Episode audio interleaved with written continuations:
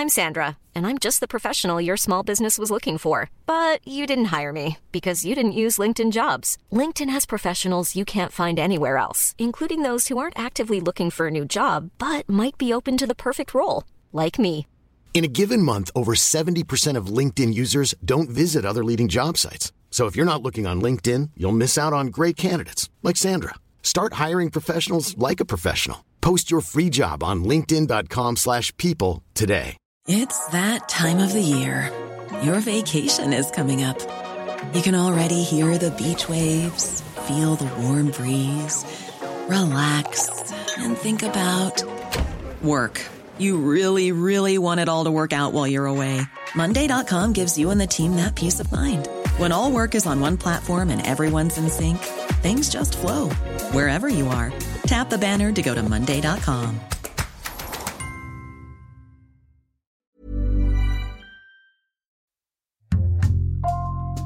Bonjour, c'est Thibault Lambert et vous écoutez Code Source, le podcast d'actualité du Parisien.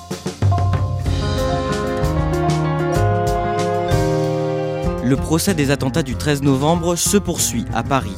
Après avoir donné la parole aux parties civiles et aux enquêteurs, la Cour d'assises spéciale interroge depuis début janvier les accusés sur leur personnalité et leur parcours. 14 d'entre eux sont présents à cette audience. Les six autres personnes poursuivies sont présumées mortes ou en fuite ou bien détenues à l'étranger. On ne pourra pas vous raconter la totalité de ces auditions dans cet épisode de Code Source. Nous avons décidé de revenir sur les temps forts de cette séquence et en particulier l'interrogatoire de Salah Abdeslam, le seul survivant du commando terroriste. Avec nous dans Code Source, deux journalistes du service police-justice du Parisien qui se relaient pour couvrir cette audience historique, Pascal Aigret et Timothée Boutry.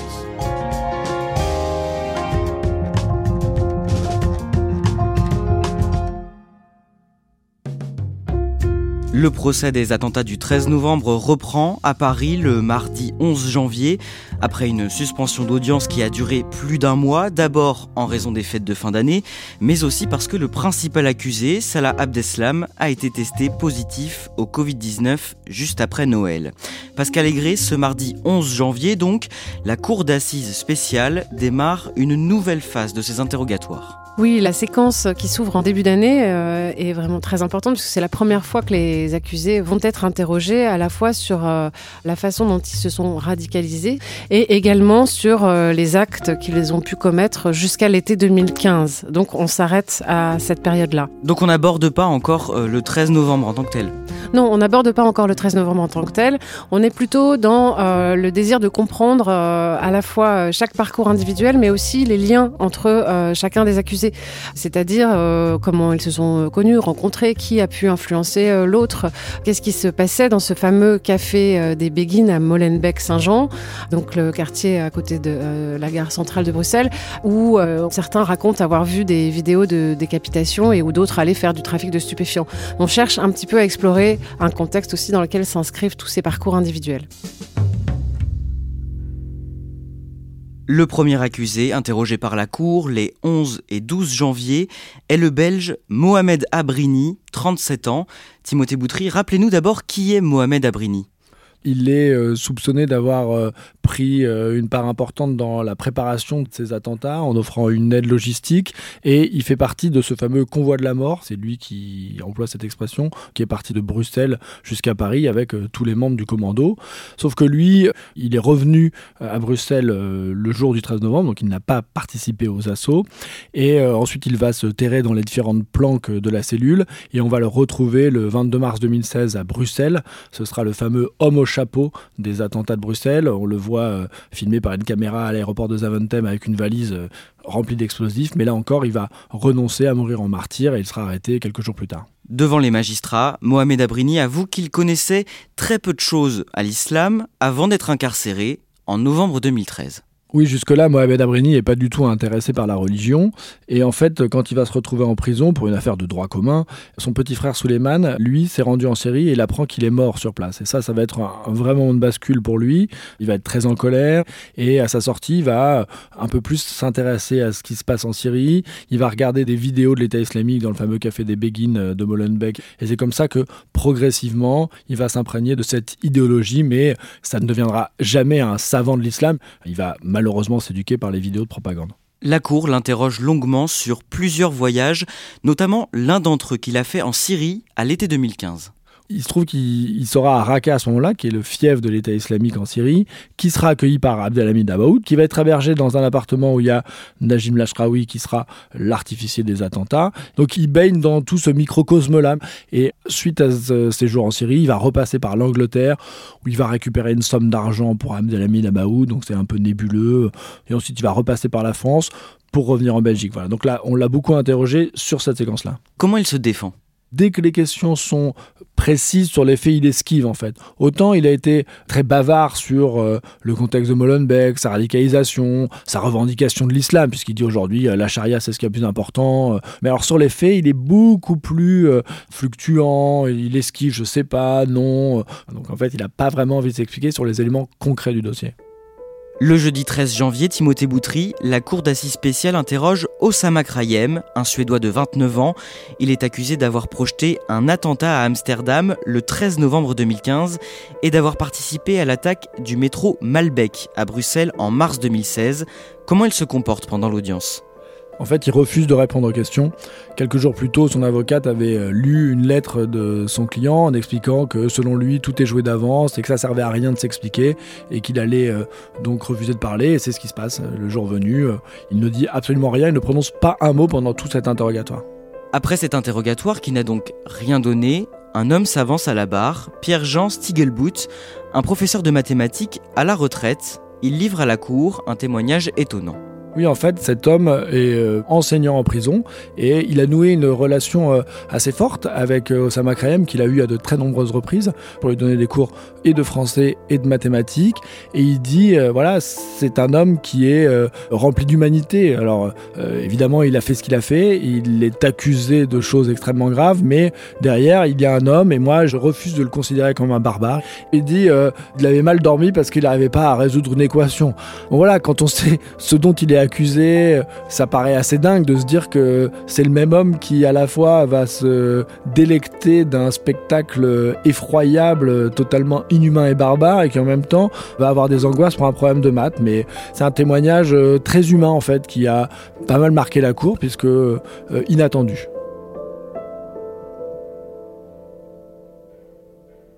Pascal Aigret, le 26 janvier, c'est au tour de Mohamed Bakali, considéré comme un important logisticien des attentats du 13 novembre, d'être interrogé, mais le jour de son audition, il décide de ne pas répondre aux questions de la Cour. Après Osama Krayem, euh, c'est le deuxième accusé qui choisit euh, de ne pas répondre euh, aux questions, ce qui est un droit.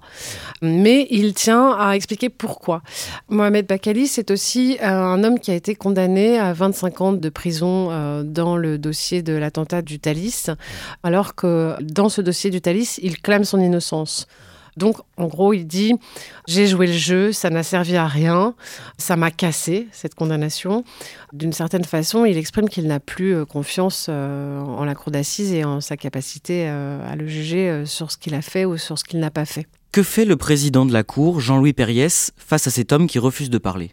Jean-Louis Perriès, avec son côté euh, très euh, empathique, euh, lui tend plusieurs fois la main en lui disant Mais essayez de nous faire confiance, vous avez toute l'occasion pour vous expliquer. Plusieurs fois, il revient à la, charge, il pose ses questions, il n'y a pas de réponse, donc elle tombe dans le vide. L'avocat général aussi tentera, aussi avec bienveillance. Et puis aussi plusieurs avocats de partie civile. Mais non, ça ne fonctionne pas, et il ne veut pas parler, tout en restant très attentif à toutes les questions qui lui ont été posées. À partir du 27 janvier, Timothée Boutry et pendant plusieurs jours, la Cour interroge plusieurs accusés moins impliqués dans l'attentat du 13 novembre lui-même. Oui, ils sont pas considérés comme complices, mais ils sont poursuivis pour association de malfaiteurs terroristes. C'est-à-dire qu'on leur reproche, en gros, d'avoir apporté leur aide aux acteurs euh, de l'attentat, mais sans avoir directement pris part à leur préparation. Et donc la question est de savoir est-ce qu'ils avaient connaissance de leur radicalisation et de leurs intentions euh, criminelles à visée terroriste. Et là, plusieurs disent non mais attendez, euh, ok, ils regardaient des vidéos de l'État islamique, mais en même temps, après ils se prenaient une bière, ils fumaient un joint, ils mettaient la musique. Moi je l'ai pas pris au sérieux, je croyais que c'était un délire. Alors l'accusation dit non mais attendez quand même, vous l'accompagnez à l'aéroport, vous tenez bien qu'il allait en Syrie. Alors là ils évacuent tout ça, mais on est sur cette question-là. Il y a un moment, il y a le monsieur radicalisation de Molenbeek pendant plusieurs années qui a travaillé sur ces questions-là, qui explique que c'est très compliqué d'identifier ce point de bascule vers ce qui va devenir un attentat terroriste. Le 8 février, l'un des principaux accusés de ce procès, Sofiane Ayari, est interrogé. Il est soupçonné de faire partie de la même cellule que les terroristes du 13 novembre et de s'être caché avec Salah Abdeslam après l'attentat.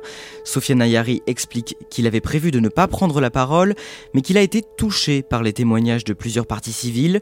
Timothée Boutry, comment est-ce qu'il s'exprime pendant cette audience? Bah, il s'exprime extrêmement bien et il est aussi beaucoup dans la réflexion déjà sur euh, pourquoi il parle. Il dit j'ai été touché notamment par euh, la mère d'une victime euh, des attentats et il dit je lui dois bien ça donc je m'explique. Et il raconte comment lui va rentrer dans cette entreprise par le biais de la politique. Il est tunisien, il a vu les printemps arabes, la chute de Ben Ali et il voit ce qui se passe en Syrie. Il dit ça se passait pas comme chez nous donc en gros j'y vais pour les aider. Et que sur place va s'opérer une bascule au moment des bombardements à Raqqa. Fief de l'État islamique. Il va être très marqué par euh, tous ces civils euh, meurtris, apeurés. Et il va dire, bah voilà, on va rentrer dans une logique de guerre maintenant. C'est l'État islamique, c'est sa propagande. Vous nous bombardez chez nous, on vous attaque chez vous. Et donc, il s'engage au sein de cette cellule. Alors, il dit pas grand-chose sur les faits, hein, il esquive comme beaucoup des accusés, mais sur son parcours, il a beaucoup de réflexion et lucidité, et ça, ça dénote vraiment pas mal euh, au sein de cette cour d'assises. On en arrive au mercredi 9 février, jour de l'interrogatoire de Salah Abdeslam, le seul survivant du commando terroriste du 13 novembre. Quelques jours plus tôt, une expertise psychiatrique de Salah Abdeslam avait été versée au dossier. C'est la première fois qu'il accepte de s'entretenir avec des psychiatres. Timothée Boutry, comment les experts le décrivent pendant cet entretien? Il a adopté ce qu'ils appellent le bréviaire radical de Daesh. Il reprend euh, la propagande. C'est un perroquet, comme il dit, c'est le perroquet de Daesh. Mais euh, ils vont aussi noter qu'il euh, il a une personnalité un petit peu plus complexe que ce qu'il veut bien laisser paraître. Pour ces experts, il n'est pas exclu qu'il évolue. Oui, je vous parlais du perroquet, mais en même temps, ils disent c'est un perroquet intelligent. Ils disent on décèle chez lui encore cette humanité sous-jacente qu'il y a chez chaque homme, notamment par le fait qu'il évoque la sensibilité euh, des parties civiles, qu'à la sortie de prison, il sait qu'il va prendre une très lourde peine, mais il envisage quand même une sortie et de fonder une famille. Ils se disent bon, derrière tout ça, voilà, il y a peut-être quelque chose et donc c'est tout l'enjeu. Est-ce que euh, finalement il va continuer à rester dans cette euh, position euh, aussi dure ou alors est-ce que la forteresse va un petit peu se fissurer? Ils me disent que c'est pas totalement exclu. Ça va être aussi l'enjeu de ce procès de voir comment va évoluer Salah Abdeslam. Pascal Aigret, avant le début de cette journée d'interrogatoire de Salah Abdeslam, il y a encore donc beaucoup d'incertitudes sur le comportement qu'il va adopter. L'incertitude tient au fait que Salah Abdeslam euh, n'a pas parlé pendant les cinq années euh, d'instruction, à, une exception près, euh, juste après son arrestation en Belgique, après quatre mois de cavale. Depuis le début du procès, il a répondu à plusieurs reprises, souvent sur un mode perçu comme assez agressif par les parties civiles. Mais après ça, il y a aussi eu toute une période du procès, à la fin de l'année, où il a choisi de ne pas se présenter à l'audience, c'est-à-dire de ne pas du tout se présenter devant ses juges. Du coup, ce jour-là, tout le monde a d'abord regardé dans le box pour voir si Salah Abdeslam était là et il était bien là. Les bancs euh, des euh, médias euh, sont archi pleins, donc c'est une atmosphère aussi un petit peu de, de fébrilité et, d'impatience. Tout le monde était impatient de savoir s'il allait donc parler ou pas. Cette audience reprend à la mi-journée. Salah Abdeslam demande d'abord à faire une déclaration spontanée. Ce sont ses propres mots. Euh, il dit euh, J'hésite encore à parler et je voudrais faire une déclaration spontanée, je me sentirais mieux après. Donc, bien sûr, le président euh, Jean-Louis Perriès lui donne la, la, parole. Et il commence à dire Je tenais à dire que je n'ai tué ni blessé personne, même une égratignure, je ne l'ai pas faite. Il dit Dans les affaires de terrorisme, les peines prononcées sont extrêmement sévères à l'égard de ceux qui n'ont tué ni blessé personne.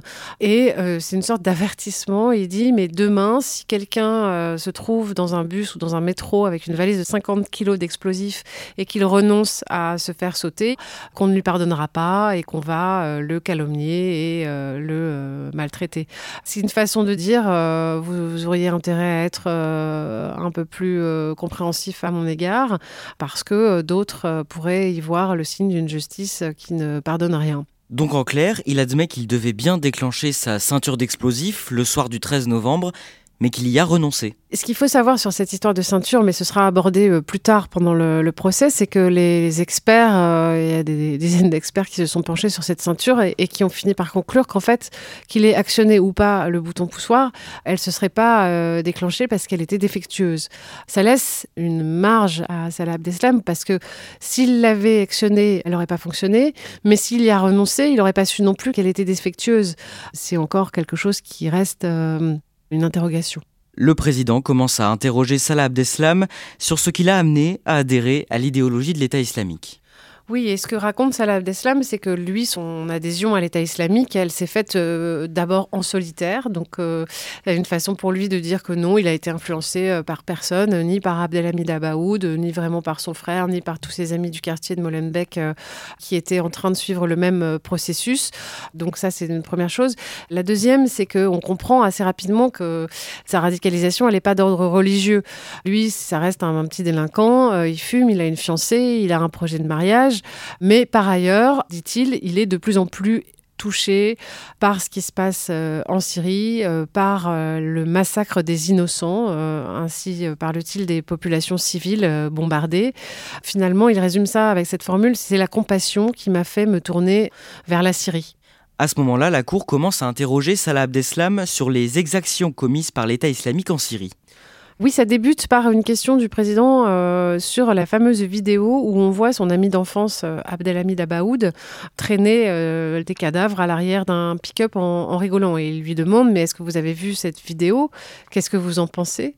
Alors là, on sent Salah Abdeslam un, un, peu plus hésitant. il finit par d'une certaine façon le, justifier en disant bah oui mais euh, Abaoud euh, avait gagné un combat, euh, il était content et il emmenait les cadavres pour les enterrer. Donc il nie le côté très choquant de cette vidéo. Et en fait il y aura une question de l'avocat général qui ira plus loin en lui disant mais que pensez-vous du sort de ces enfants yézidis décapités et jetés dans des puits au prétexte qu'ils sont mécréants? Et là il a une réaction très vive, il dit ça c'est pas vrai. Et euh, en fait, au, final, on le sent pas très euh, à l'aise et pas très clair sur cette question des exactions commises par euh, l'État islamique. Timothée Boutry, l'une des avocates des partis civils, maître Claire Josserand-Schmidt, prend la parole. Elle représente de nombreuses parties civiles au sein de ce procès, mais elle est aussi l'avocate de l'AFVT, l'Association française des victimes du terrorisme, et à ce titre, elle a participé à de très nombreux procès correctionnels ou devant la Cour d'assises spéciale. Et là, elle pose une première question à Salah Abdeslam. Elle lui dit Non, mais je suis là pour comprendre. Et euh, il y a quelque chose que je comprends pas, c'est l'étape religieuse. Comment on passe de quelqu'un qui a une pratique très modérée de l'islam à un engagement djihadiste armé comme celui-ci et là, Salah Abdeslam répond, il dit c'est la peur, madame, la crainte, la crainte de Dieu, du Tout-Puissant, et la crainte de ne pas avoir aidé mes frères musulmans. Mais ensuite, elle le relance, elle dit mais comment vous continuez à avoir ce mode de vie qui n'est pas du tout celui de la charia, alors qu'il vient de dire moi je suis attaché à la charia comme vous à la démocratie. Il dit comment vous pouvez continuer à avoir votre copine, aller au casino, vous-même dire que vous allez dans les cafés, mettez des chemises, vous vous parfumez, et euh, en même temps vous allez vous engager là-dedans. Comment vous expliquez ce paradoxe Et là, il répond, il dit, bah, très bonne question ça. Il ne sait pas répondre. il reste interdit. Vraiment, le terme de paradoxe, c'est ce qui résume Salah Abdeslam. Et là, derrière, on décèle peut-être l'autre Salah Abdeslam, l'être humain évidemment, qui se pose des questions sur ce qui s'est passé, celui qui dit qu'il n'a pas enclenché sa ceinture explosive. Et donc on a un personnage qui est évidemment beaucoup plus complexe que ce qu'on a pu euh, présenter ou ce qu'on a voulu croire en fait. Timothée Boutry, comme pour beaucoup d'accusés, les membres de la famille de Salah Abdeslam ne veulent pas se présenter à l'audience, mais sa mère et sa sœur ont écrit à la cour. Alors dans ces courriers qui ont été lus à l'audience, en fait, elles présentent d'abord euh, leurs condoléances et leur compassion vis-à-vis des parties civiles. Et la mère de Salah Abdeslam dit mais moi aussi je suis une mère qui a perdu un enfant parce que son fils Brahim euh, est mort euh, en déclenchant sa ceinture au comptoir Voltaire. Elle dit certes il l'a choisi, ah, ça bien sûr elle le reconnaît évidemment, mais que ça reste la douleur d'une mère. Et donc elles disent qu'elles n'ont pas eu le courage d'affronter les parties civiles, la cour, sans doute les médias. Mais après elles ont un discours qui est un peu plus sur le fond, en fait, qui va rejoindre l'argumentaire de Salah Abdeslam en disant lui, il a refusé et euh, il faut que la justice en tienne compte, euh, en quelque sorte. C'est ce qu'elles vont dire l'une comme l'autre avec euh, des mots un petit peu différents, mais elles réclament d'une certaine manière une certaine clémence pour leur frère ou leur fils. Elles redisent ce que dit Salah Abdeslam, en fait, il n'a tué personne, lui, il n'a blessé personne. Que disent-elles dans leurs lettres au sujet de la radicalisation de Salah Abdeslam? Elles disent qu'elles n'ont absolument pas perçu ce qui allait se produire et qu'évidemment elles, le condamnent, mais qu'elles n'ont vraiment rien vu venir. Pascal Aigret, pendant l'audience, Salah Abdeslam évoque aussi longuement son grand frère, Brahim Abdeslam, l'un des membres du commando terroriste. Il s'était fait sauter dans un restaurant du 11e arrondissement, le comptoir Voltaire, le soir des attentats. Il commence à raconter le rapport qu'ils entretenaient tous les deux. Ce que Salah euh, décrit, c'est la relation de respect euh, d'un petit frère à l'égard euh, de son aîné de 5 ans. Il parle d'un leader naturel, quelqu'un de charismatique. Au cours de cet interrogatoire, qu'est-ce qu'on peut comprendre de l'influence de Brahim Abdeslam sur son petit frère? Salah Abdeslam se défend d'avoir donc été influencé par lui pour son adhésion à la cause de, l'État islamique. Mais son avocate insiste en disant mais finalement il y a bien un moment où il vous l'a dit. Comment l'État islamique va prendre contact avec vous Ils l'ont fait par l'intermédiaire de qui? Et il dit mais effectivement il y a bien un moment où son grand frère lui dit qu'il est un combattant de l'État islamique, qu'il a une mission qui lui est confiée et que il va aussi confier une mission à son petit frère dans l'action le soir du 13 novembre. Vers la fin de son interrogatoire, Salah Abdeslam ne cache pas une certaine émotion. Oui, il dit euh, Mon frère n'est plus là. Il dit aussi Abdelhamid Abaoud n'est plus là. C'était mon ami. Il dit euh, Il me manque, j'espère que bientôt je vais pouvoir les rejoindre.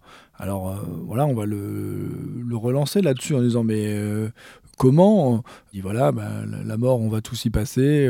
C'est une porte et les partis civils qui vont un peu mettre euh, le doigt sur euh, quelque chose qui est sous-tachant. Non mais attendez, euh, vous êtes encore jeune, vous n'allez pas mourir tout de suite. clairement, est-ce que vous envisagez de, faire une action quand vous sortirez? Et dit non, non, pas du tout, je ne suis pas suicidaire, je suis trop fier pour ça. Et il a cette formule, il dit, vous pouvez me relâcher, je ne suis absolument pas un danger pour la société. Pascal Aigret, dans l'ensemble, qu'est-ce que les partis civils ont pensé de cet interrogatoire très attendu? Le premier sentiment, euh, c'est sans doute euh, une satisfaction que l'un des principaux accusés se soit exprimé durant sept heures. Et elles attendent sûrement beaucoup euh, des deux autres interrogatoires au moins qui sont prévus d'ici la fin du procès.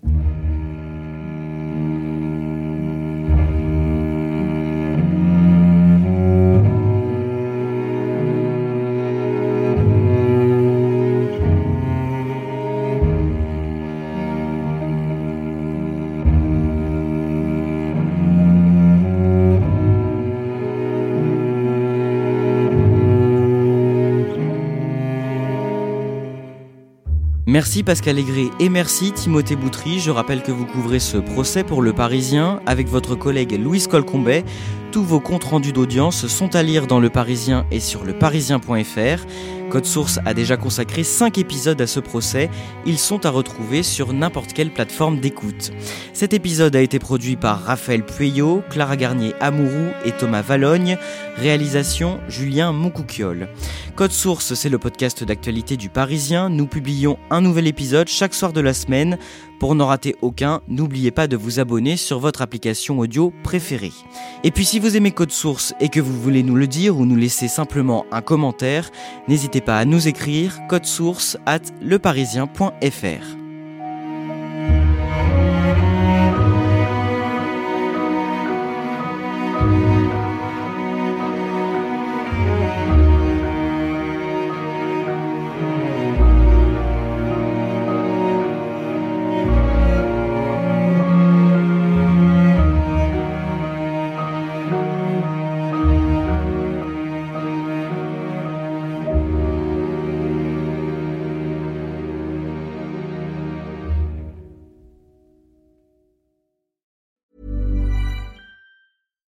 deserves the best, and there's no better place to shop for Mother's Day than Whole Foods Market. They're your destination for unbeatable savings, from premium gifts to show-stopping flowers and irresistible desserts. Start by saving 33% with Prime on all body care and candles. Then get a 15-stem bunch of tulips for just $9.99 each with Prime. Round out Mom's menu with festive rosé, irresistible berry chantilly cake, and more special treats. Come celebrate Mother's Day at Whole Foods Market.